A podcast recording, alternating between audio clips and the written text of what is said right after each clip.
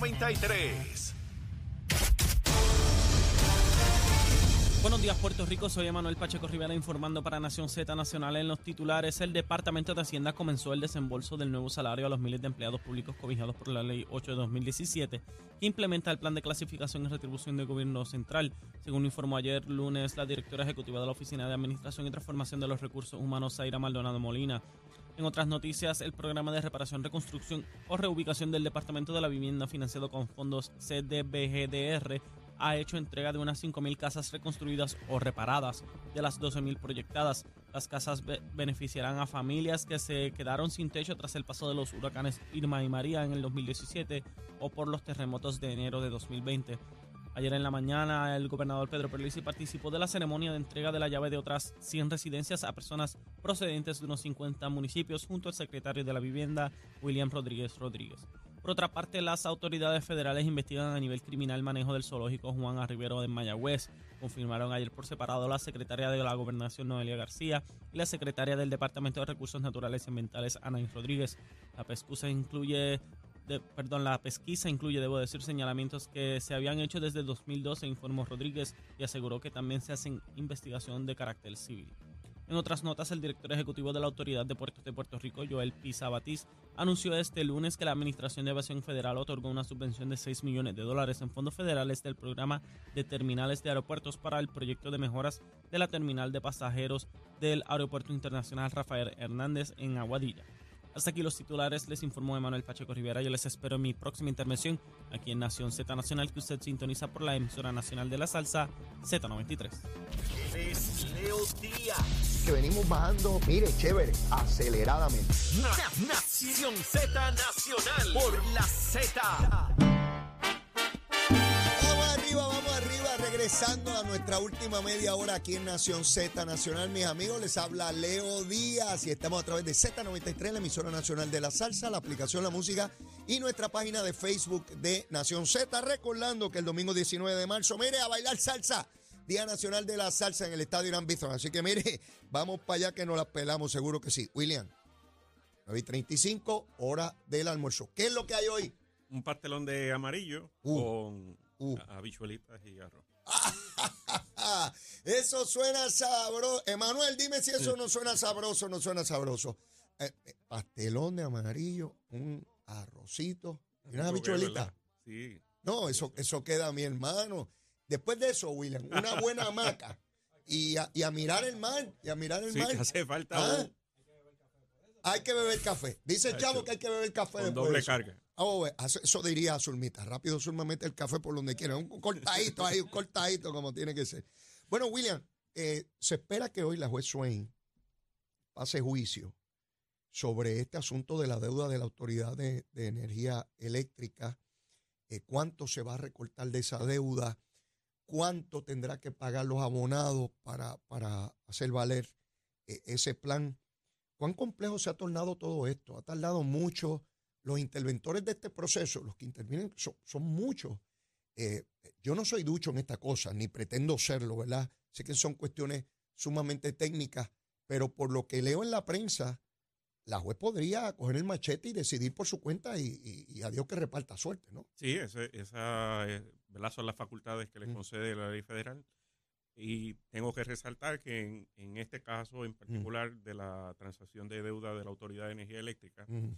Eh, tanto el Ejecutivo, el Gobierno Central, como la propia Junta de Supervisión Fiscal han asumido posturas eh, en pro de alcanzar eh, una transacción que brinde el mayor beneficio al, al abonado puertorriqueño, al cliente del servicio eléctrico, en términos de que pues, hay una, una circunstancia que eh, impiden que se pague demasiado de esa deuda. Entonces, esas posiciones, como recordará, hubo eh, eh, un retiro ¿verdad? de, de los, acu- los preacuerdos que hubo eh, originalmente, buscando un pago mucho más cómodo para, para el pueblo. Recordarás también que, a diferencia de lo que era la transacción de deuda del gobierno central, en este caso, eh, la cantidad que se eh, recaudaba para el pago de deuda dejó de recaudarse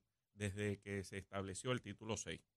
Eh, es, decir, en la factura de la energía eléctrica, antes se cobraba al consumidor la cantidad que iba para el pago de la deuda, del, del 100%. Eso se dejó de hacer. y eso se dejó de hacer. Es decir, que ese dinero no se ha estado cobrando ni se ha estado depositando en unas eh, cuentas escrow ni nada por el estilo.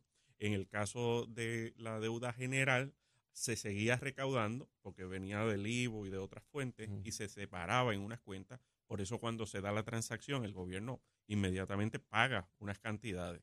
Aquí el, el escenario es distinto y se está buscando de que tenga el menor impacto posible para el bolsillo del puertorriqueño, reconociendo que en el 2016 el Partido Popular legisló para que eh, se estableciera un cargo de transición que se llegó a aprobar de 3.1 centavos el kilovatio hora eh, a los consumidores. Y, pero la transacción que se está llevando a cabo, a final de cuentas, va a ser mucho menos de eso. Yo me pregunto cuándo finalmente se, se concretará esto y cuál será, ¿verdad?, el costo que tenga esa deuda eh, para, para los abonados, porque alguna deuda hay que pagar y cómo se distribuye entre los abonados de, de- de Puerto Rico. Eh, se hablaba en algún punto que personas que recibieran algún tipo de ayuda del gobierno, como el PAN, pues que no, no tendrían que pagar. Eso, eso significa que la carga es mayor para los restantes, ¿no? Porque no se distribuye de, de- igual manera. Eh, y estoy claro que, que- siempre hay unos sectores vulnerables que, que hay que proteger en este tipo de, de- de transacción, pero algo va a haber que pagar. Eh, por otra parte, William, el viernes se notificaba en la prensa que cerca del 95% de los empleados de energía eléctrica, pertenecientes entre otros a la UTIER, podrían estar pasando como empleados eh, a, a- Genera, eh, que es la nueva compañía, ¿no? Qué dramático, cuán distinto ha sido el proceso con Luma. Claro, era una UTIER que, que entendía que podía parar el proceso, que estaba confiada en eso y le creó esa sensación a los empleados, distinto a los mismos empleados de, de Genera, de acá de la Autoridad de Energía Eléctrica, que de una manera mucho más diplomática han escuchado las ofertas y se habla, hasta Josué Colón plantea que puede llegar al 95% de los empleados. Me parece que es una lección aprendida, que era lo que tenía que ocurrir en aquel momento eh, con Luma. Parece beneficioso a manera de evitar eh, que más adelante se tengan que tomar medidas correctivas y, y el hecho de que este per- eh, personal, que es el que conoce las plantas, eh, sabe dónde están las tuercas y los Sí, tornillos, sí. se quede eh, trabajando en esa operación facilita ¿verdad? el proceso de la transición y, y- y de la prospectiva operación y mejora ¿verdad? de muchas de, de estas plantas. En el caso de, de los celadores que pasaron al gobierno central, eh, tenemos el proyecto del Senado 465 de mi autoría que crea la reserva de celadores. Eh, eh, se devolvió para hacerle unos cambios. Estamos totalmente de acuerdo con esos cambios. Cuando tú Eh, dices le- se devolvió de, de? Fortaleza. Ah, ya estaba Sí, en se Fortaleza. comunicaron conmigo, este, se comunicaron conmigo para hacerle una pequeña enmienda. Vamos a hacerle la, la enmienda. Espero que se apruebe nuevamente en ambos cuerpos. no, no, no Lo de- alter- no lo altera la esencia del proyecto. No, no, porque la idea es que estas personas que Mm. en su momento fueron celadores, aún estando trabajando en otras agencias del gobierno, en los momentos que sea necesario, el operador privado, en este caso Luma o cualquier eh, otro que los necesite, los, los puede reclutar y tendrían su licencia sin sueldo, tendrían- Ah, o sea, sin que les aplique la ley de ética ni nada por el estilo. Esto eh, eh, se activan como se activa la aprobado reserva. en Cámara, fue aprobado en Sí. Senado. Cuando está ante la firma del gobernador, se identifica un elemento que hay que enmendar. Se te no- para que la gente entienda el trámite, Sí. se le notifica al legislador, mire, eh, no podemos firmar porque tiene esta situación. Si se corrige, estamos listos para firmar. Eso es lo que está ocurriendo. Exacto, exacto. Y o sea que el ánimo de, de Fortaleza de, de darle vida a esta reserva de celadores. Este, ¿De cuánta está- gente estamos hablando, William? eh, fueron sobre 600. Fueron Ok. Sobre 600. Y esos 600 tienen la potencialidad de ser activados todos en caso de una emergencia. Sí. Y, y- y- e incluso antes de una emergencia a manera de preparativo. Ah, ok. O sea que eh, eh, nos da una herramienta adicional. Sí, porque, enorme. Como sabrá, ¿verdad? Eh, Oye, tremendo. sí, porque tremendo. eh, eh, no está de más, ¿verdad? Que vengan eh, pe- personas de fuera de Puerto Rico a ayudarnos. Pero eso están Pero- ahí. Pero exacto, eso están aquí y, e inmediatamente pasa una situación, eh, pueden ser Sí, eso- activados como es la Guardia Nacional. Esos no viven en Tennessee ni en Oklahoma, esos viven en Bayamón, en Utuado, en Correcto, Barranquita, están por todo Fajardo. Puerto Rico y conocen el, el- el sistema, ¿verdad? Y por muchos años estuvieron sirviendo a través de eso y eh, sé que muchos estarían disponibles para, para aportar. Eso, eso me parece tremendo y que ya está en una etapa tan avanzada como la que me acabas de describir. Ayer matan, eh, según tengo entendido, la cuarta mujer, feminicidio, eh, María Clorinda Rivera, una mujer de sesenta y tantos años, su ex esposo o compañero, pues la mató. Eh, fíjate, William, buscando el perfil, yo tratando de identificar qué cosas mueven a esta conducta eh, no estamos hablando de gente joven. No. No estamos hablando de gente de mediana edad. Estamos hablando de gente de la tercera edad. Estamos hablando de personas que se criaron en no un Puerto Rico tan violento como el que vivimos en los últimos años. Eh, era otra sociedad de unos valores mucho más fuertes de la familia y toda la cosa. Estamos hablando de un señor que tenía de un matrimonio previo, que sus dos hijos policías ambos, que su ex esposa policía.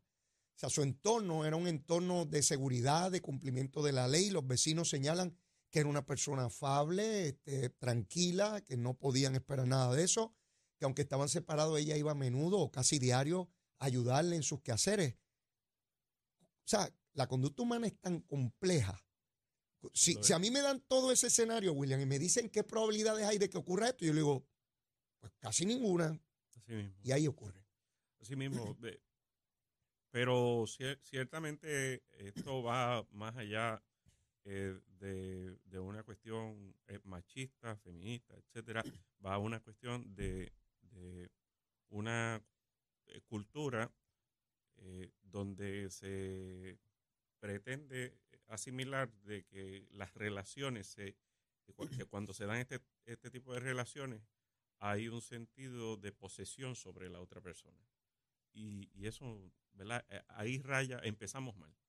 Porque esa, esa, ese sentido de que la otra persona te pertenece, Si es una propiedad, pues, un artículo. pues exacto, ahí eh, es- eh, eso tiene que cambiar. Y, y lamentablemente eso, ¿verdad? Es algo que se da de manera cultural. Eh, mencionas lo, lo, de, lo de la edad, pero la realidad es que si nos remontamos para los años eh, 60 y 70, eh, uno escucha, ¿verdad? Las canciones, hay ciertas canciones de algunos al- artistas que, cantantes que, que estaban en si los te cojo Billboard. mirándole a otro, Exacto. un puñetazo en la cara te voy a dar. Exacto.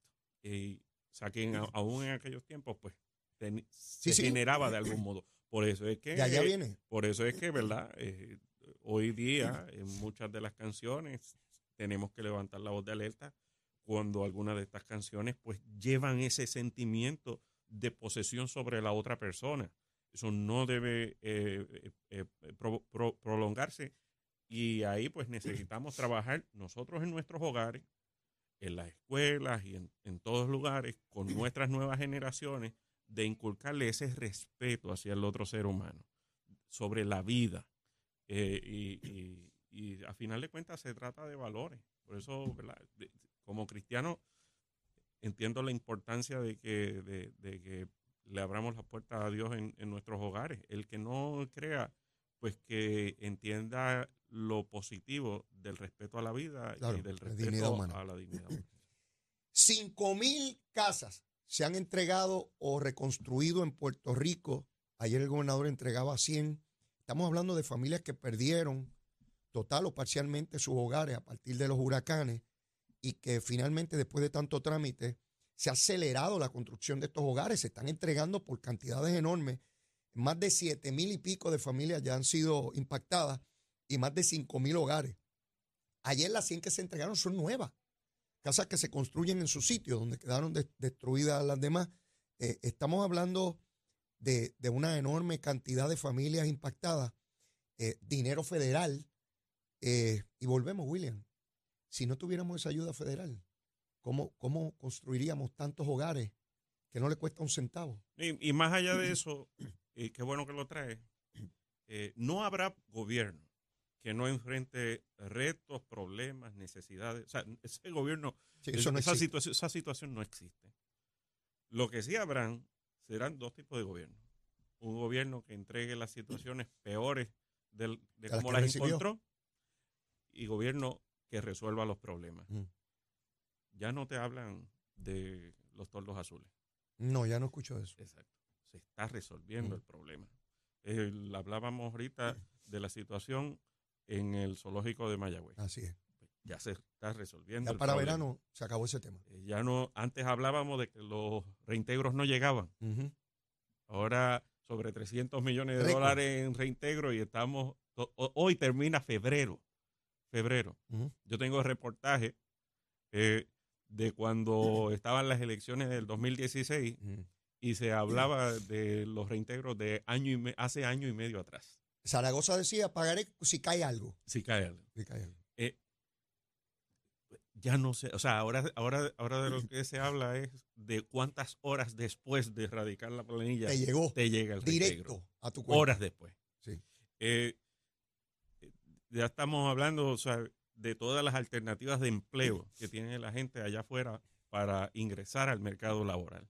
Eh, estamos hablando de, estamos hablando de los fondos federales, pues estamos hablando de cómo nosotros acceder a, por ejemplo, el SSI eh, y otras ayudas que están ahora mismo, como el SNAP, eh, sobre el tintero para los próximos años.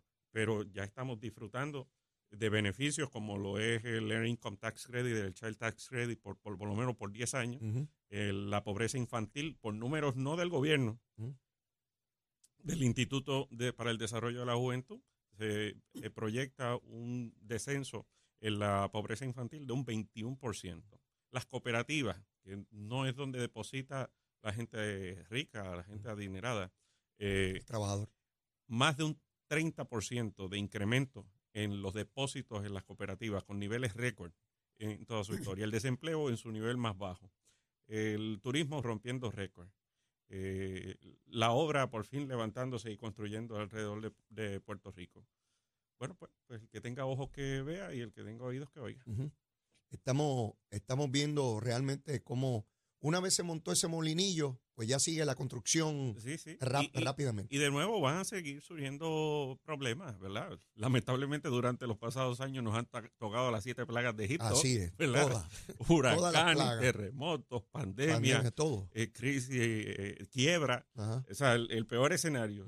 Entonces, el, eh, fíjate, en el peor de los escenarios posibles, lo que se llama el worst case scenario. Estamos hablando de cuántos empleados públicos están recibiendo aumento. Así es. La- la- las protestas ya no son porque no se reciben aumentos. Mm. Es porque, el- porque yo también quiero. Exacto. 66 mil empleados del gobierno de Puerto Rico de una u otra manera han tenido aumentos salariales. Sí. 66 mil. Eso es un número. En medio de una quiebra. Así es. William, agradecido. ¿Cómo no? Será hasta el próximo martes que tengamos aquí al senador William, William Villafañe. Éxito. Siempre a orden. Y antes de terminar el programa, vamos a ver qué está pasando en el tránsito, en el tiempo, con Emanuel Pacheco. Buenos días, Puerto Rico. Soy Manuel Pacheco Rivera con información sobre el tránsito. A esta hora de la mañana ya ha reducido el tapón en la gran mayoría de las carreteras principales del área metropolitana. Sin embargo, la autopista José de Diego se mantiene ligeramente congestionada desde Bucanan hasta el área de Torrey en la salida hacia el Expreso Las Américas.